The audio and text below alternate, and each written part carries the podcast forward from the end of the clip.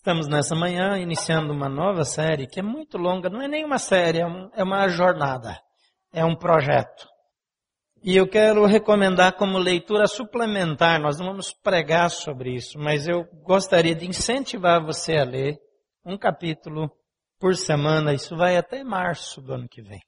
Esse livro do Oswald Chambers, ele foi traduzido, adaptado, Oswald Chambers escreveu um devocional que é o devocional mais lido no mundo, Tudo para Ele.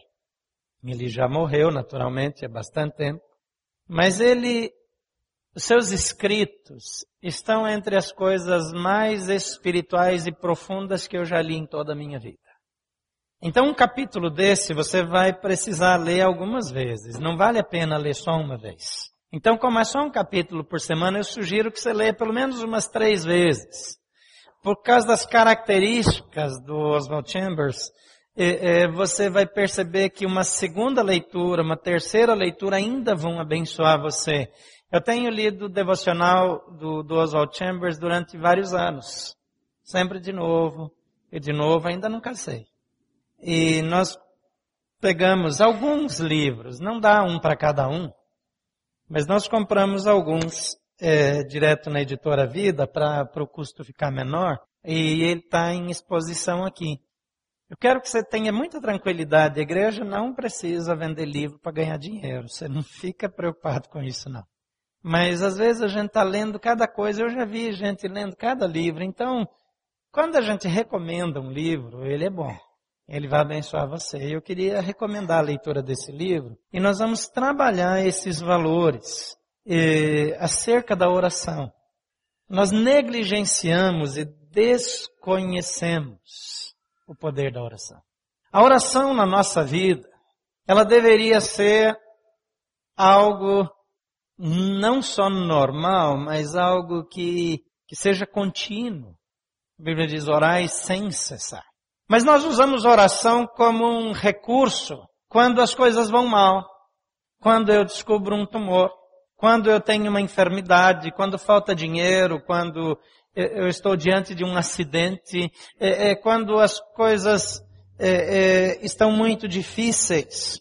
Mas nós vamos ver nessa caminhada acerca da oração, oração um encontro com Deus, que oração é a raiz do nosso relacionamento com Deus. Oswald Chambers diz que a tarefa de cada cristão é orar, pura e simplesmente. Não é uma questão de você receber uma habilitação especial para orar. A oração e a intercessão são responsabilidade de cada cristão sem nenhuma única exceção. E eu sei que algumas pessoas aqui oram muito. Quantas pessoas separam um tempo diário aqui para orar de uma forma intencional e tem isso não como uma obrigação, mas como um hábito na sua vida, uma disciplina espiritual que tem abençoado você e você usa isso para orar por outras pessoas. Sei que tem várias pessoas, levante a mão só para eu saber. Várias pessoas aqui. Muita gente chega para mim e diz, oh, pastor, eu tenho orado, eu oro todo dia pela igreja, oro por você, oro por isso, por aquilo. Eu não tenho dúvida que essa igreja só chegou onde chegou e vai chegar onde Deus quer que chegue por causa da oração. Eu sou grato a Deus pelo ministério de intercessão que tem nessa igreja, mas não se iluda. O ministério de intercessão não existe para substituir você. É porque algumas pessoas, é, elas foram tão abençoadas na sua vida de oração, que elas já descobriram como orar é, conduzidos pelo Espírito Santo e por conta disso elas querem dedicar mais tempo. E, e, e, descobriram que é tão importante orar que, que orar é mais importante do que fazer qualquer coisa. Porque nós estamos acostumados a fazer, a agir, a, a, a, a tentar resolver coisas. Como eu posso agradar a Deus fazendo isso, ou fazendo aquilo, ou fazendo aquilo outro? É certo que nós agradamos a Deus com as nossas atitudes. Mas Deus está muitíssimo mais interessado num relacionamento pessoal. Eu não posso fazer nada que Deus precise. Eu posso fazer coisas que agradem a Deus. Mas Deus não precisa daquilo que eu posso fazer. Ele gosta de ver. Ele se alegra em ver. Ele é glorificado nisso. Mas estar com Deus, andar com Deus, ouvir Deus. Isaías, depois que tem aquela visão lá em Isaías capítulo 6, do templo que transcende, a visão transcende os limites do templo, e depois de ser tocado com uma brasa do altar que um dos serafins toca nos seus lábios e diz os teus pecados estão perdoados. Aí ele diz, então eu ouvi a voz de Deus. Ouvir a voz de Deus é oração. Oração é relacionamento. Oração é ouvir o que Deus tem para dizer. É comunicar, é comungar com Deus.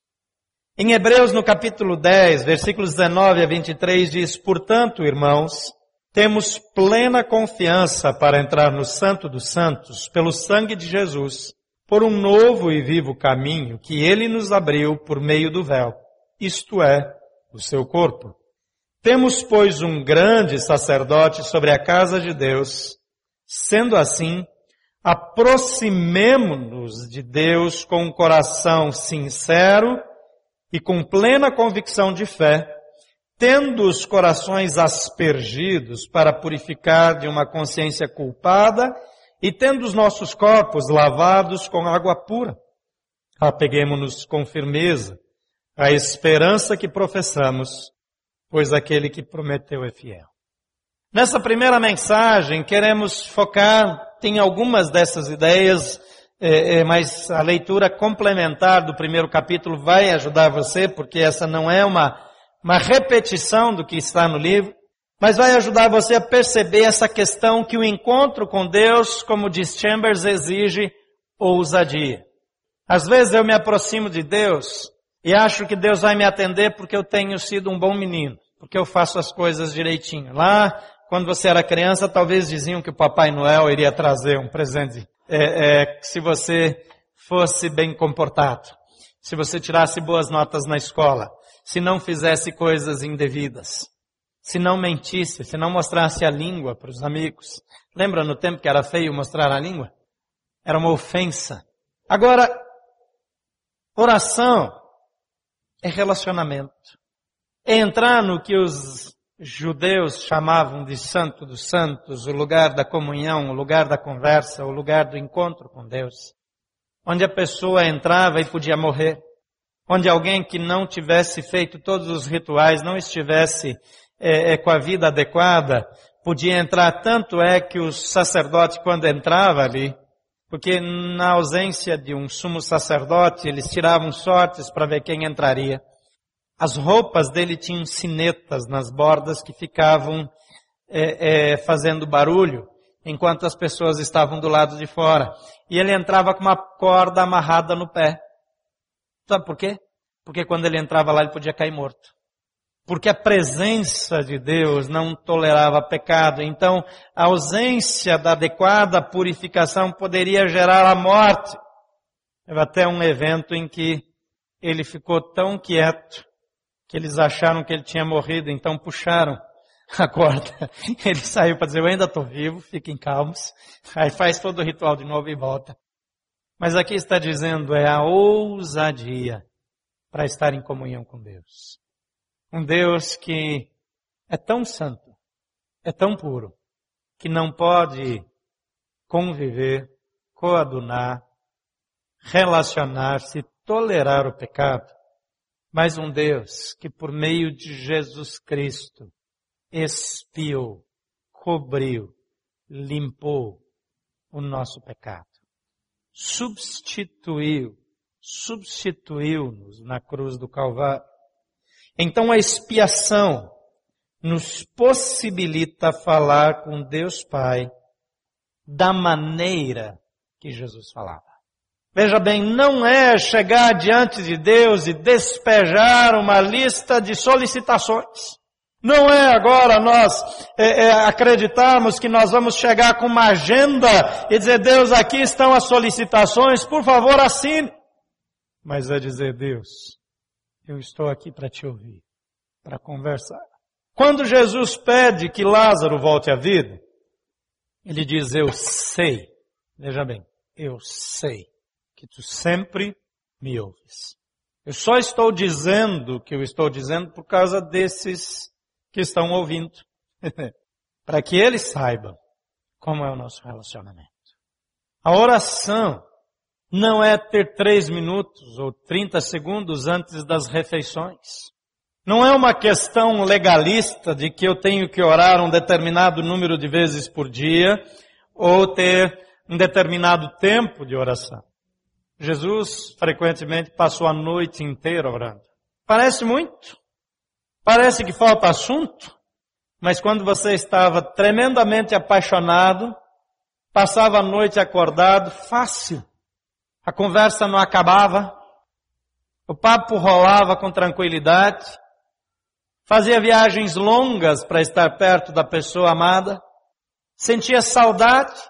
É interessante que aquele primeiro namoro, aquele auge da paixão, eles passaram três, quatro, cinco horas juntos. Aí ele deixa a menina em casa, a menina vai para casa, e o rapaz vai para casa, e quando chega em casa, entra no quarto e liga, para continuar a conversa. Mas ainda não acabou o assunto. A conta telefônica em casa fica alta, ainda bem que agora tem Skype, tem outros meios de conversar. Mais baratos. Mas eu lembro de histórias que o rapaz deixou a menina na porta de casa, ela correu para dentro, direto para o quarto para ir para o telefone. Porque não tinha celular ainda lá atrás, né? Como assim? Relacionamento com Deus. É a expiação. O versículo 19 diz, portanto, irmãos, temos plena confiança para entrar no Santo dos Santos, pelo sangue de Jesus. Nós podemos falar com o Pai do jeito, do, da maneira, da forma como Jesus falava. Onde o seu coração está tão aberto que ele diz, Pai, se possível, passa de mim esse cálice, e aí ele emenda mais, não faça o que eu estou pedindo. Não atenda a minha oração. Eu quero dizer o que, eu, o que o meu coração, a minha alma, o meu corpo anseiam nesse momento, mas eu estou tão alinhado com a missão que eu já estou dizendo, por favor, não me atenda. Seja feita a tua vontade e não a minha. Um nível de intimidade que não tem nada para esconder. Não tem nada para disfarçar. Onde não há nada que fique encoberto. Eu perdi a vontade de cumprir a missão. O meu desejo é sair. O meu desejo é que o Senhor tenha um outro plano. Mas a minha determinação é seguir o projeto, porque esse é o único caminho. Mas eu não preciso fingir que estou melhor do que estou. Eu não preciso representar essa intimidade sem barreiras, sem qualquer tipo de sofisticação, sem qualquer tipo de representação, de hipocrisia, sem tentar impressionar. Porque Jesus, Ele já resolveu o problema do meu pecado. Porque Jesus, Ele já derramou sangue que expiou meu pecado, que me limpou. E agora eu tenho intimidade com esse Deus. Os méritos de Cristo nos garantem plena aceitação diante do Pai. Às vezes eu acho que eu posso orar porque eu tenho me esforçado. Que eu posso pedir algumas coisas porque eu tenho me dedicado. Porque me parece justo que Deus me dê um alívio. Porque me parece que eu tenho alguns créditos. Porque afinal de contas, eu estou servindo no ministério, eu sou voluntário na igreja, eu dou bom testemunho, eu falo de Jesus, eu dou dízimo, dou oferta missionária e até vou ajudar no projeto que o Bruno trouxe. Então eu sou uma pessoa bacana. E eu acho que Deus deveria me abençoar um aumento de salário, com uma promoção. Eu estou dando sinais para Deus que eu sou confiável, então Ele pode agora ampliar um pouco a confiança em mim. Paulo diz que as nossas justiças. A nossa justiça é como trapos de imundícia. Se comparar com a santidade de Deus, nós estamos perdidos. Mas nós somos aceitos, não porque nós somos merecedores, não porque suportamos algum tipo de aflição, mas porque Jesus tem mérito. Ele tem crédito. E é o crédito dele que me garante plena aceitação. Hebreus 10, 20 diz, por um novo e vivo caminho que ele nos abriu por meio do verbo. Isto é, o seu corpo. Ele fez. Eu posso chegar lá. Em Romanos 5, versículo 1 diz, tendo sido justificados pela fé, temos paz com Deus por nosso Senhor Jesus Cristo. Eu não tenho crédito. Eu não tenho méritos. Nós recebemos algo do que nós não somos dignos. Se recebêssemos o que merecemos, nós receberíamos o inferno, porque a Bíblia diz que todos os pecados estão fora da glória de Deus. Se você se ofende com alguma coisa que alguém fez contra você, quando você fica ferido, quando você acha que foi injustiçado, coloca isso, debita isso na conta de Jesus, porque ele foi tão injustiçado por amor a mim. Ele foi tão ofendido por minha causa. E a maioria do tempo isso nem me causa dor. Oração é entender que é por causa de Jesus, pelos méritos de Jesus, é que eu sou aceito. Se eu sou ofendido, se eu sou ultrajado, isso é menos do que eu mereço. Mas por causa de Jesus, eu tenho aceitação plena do Senhor, do Rei, do dono do universo, do Criador do universo. E se Ele me aceita, nem faz diferença se alguém me rejeita.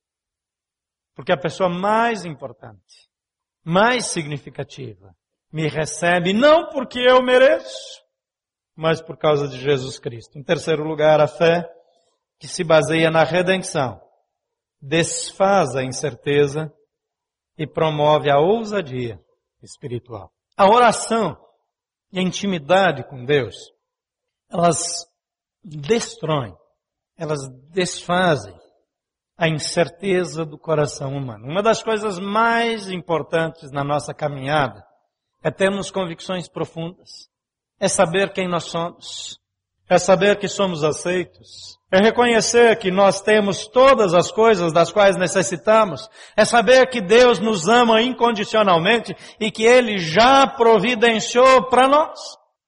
E que não dependemos de mais nada nem ninguém. Porque Ele é suficiente. E Ele cuida de nós.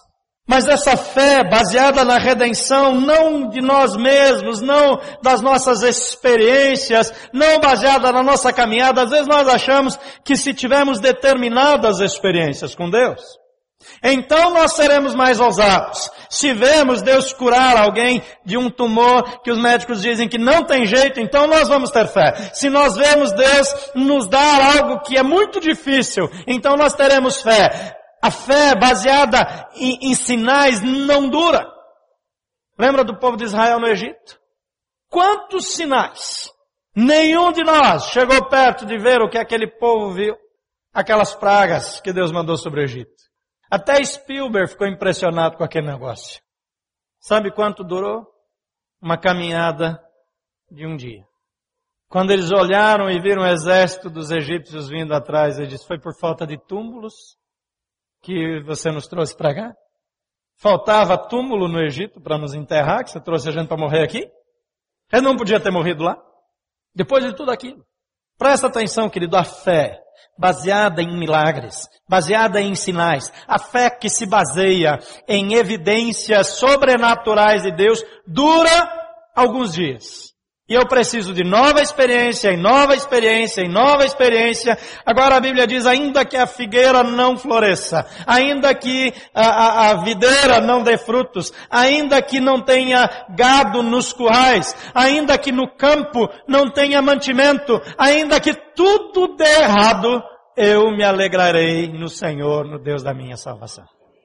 É outro nível de relacionamento. É outro nível de fé. Essa fé que se baseia na redenção, ela aniquila a incerteza, ela desfaz o medo, a insegurança e ela promove um tipo de ousadia espiritual que eu estou pronto para enfrentar qualquer situação na minha vida. Porque eu ando com Deus. Hebreus 10, 21, 22 diz, pois temos um grande sacerdote sobre a casa de Deus Sendo assim, aproximemo-nos de Deus com o coração sincero, e com plena convicção de fé, tendo os corações aspergidos para nos purificar de uma consciência culpada e tendo os nossos corpos lavados com água pura. Essa mudança baseada na redenção, ela garante que quando eu erro, eu sei que eu não perdi o crédito. Porque senão, logo que eu tropeço, eu preciso de uma nova evidência. Eu preciso de uma nova manifestação sobrenatural. Todas elas são muito bem-vindas. Mas a oração, ela não é apenas um caminho para mover no sobrenatural, apenas uma oportunidade de ver feitos que eh, nós não poderíamos ver no mundo natural. A oração é muito mais que isso. E ela se estriba na redenção, removendo a incerteza, a insegurança, a baixa autoestima, a crise de rejeição a dúvida. Porque não são meus méritos, mas exclusivamente os méritos de Jesus Cristo. Em Marcos 11, 24 diz, portanto eu lhes digo, tudo o que vocês pedirem em oração, creiam que já o receberam. E assim lhes sucederá. A fé, a convicção precede respostas. Ela não me intimida, porque eu estou estabelecido naquilo que Jesus Cristo fez. Sabe o que isso significa na prática? Significa que não importa o que você fez de errado. Não importa quão longe você andou. Não importa que coisas feias você fez na vida. Algumas pessoas praticaram canibalismo. Em algumas tribos comeram seus próprios filhos. Há coisas terríveis que eu sou capaz de fazer que, que eu não quero que ninguém descubra. Mas essas coisas, quando alguma dessas coisas aconteceu na minha vida, eu fico com a impressão que eu sou não merecedor. Eu fico com a impressão que tudo de ruim que acontece na minha vida tem uma justificativa, porque no fundo é isso que eu mereço. Mas a minha fé precisa se basear na redenção. Deus me vê pelo filtro do sangue de Jesus. Quando Ele olha para você, Ele vê uma pessoa perfeita, transformada por Jesus. Quando ele olha para você, ele vê pecados perdoados. Quando Jesus olha para você, ele não lembra daquilo que um dia você fez errado, porque você foi redimido em Jesus Cristo, nosso Senhor. Em quarto lugar, a identificação vicária de Cristo com o pecado é que nos habilita a sermos atendidos. Porque Jesus pagou o preço do pecado. Ele se identificou substitutivamente com o pecado. O seu pecado passou a ser dele. A sua falha passou a ser dele. Eu não quero mais pecar. Não é porque eu vou receber alguma coisa a mais se eu não pecar. Eu não quero mais pecar porque o meu amor por Jesus me segura. Porque o Espírito que habita em mim traz tristeza pelo pecado. Porque o meu amor por Jesus não deseja jogar mais peso sobre aquele que morreu na cruz pelos meus pecados, que sofreu uma dor terrível. E essa identificação de Jesus é a garantia das respostas. Hebreus 10, 23 diz, apeguemos-nos com firmeza e esperança que professamos, pois aquele que prometeu é fiel. Apeguemos-nos com firmeza a esperança que professamos, porque às vezes nós falamos, mas não nos apegamos firmemente a isso. Mateus 21, 22 diz, e tudo o que pedirem em oração, se crerem, vocês receberão. O outro versículo que a gente leu diz, creia, como se já tivessem recebido. É por causa de Jesus. É por causa da graça. É por causa do sacrifício. O Pai tomou a iniciativa em nos resgatar e enviou seu Filho para nos redimir, o qual nos deu o Espírito Santo, a fim de vivermos em plena comunhão com Deus, a fim de interceder por nós, a fim de nos conduzir para um relacionamento que não se compara a nenhum relacionamento humano. Eu posso afirmar com toda a segurança que nós ainda desconhecemos o que de fato significa intimidade com Deus. Quando Moisés desceu do monte da presença de Deus, havia uma manifestação visível da glória de Deus. No caso de Moisés, o rosto dele resplandecia de tal maneira que ele tinha que cobri-lo com véu para que o povo pudesse falar com ele.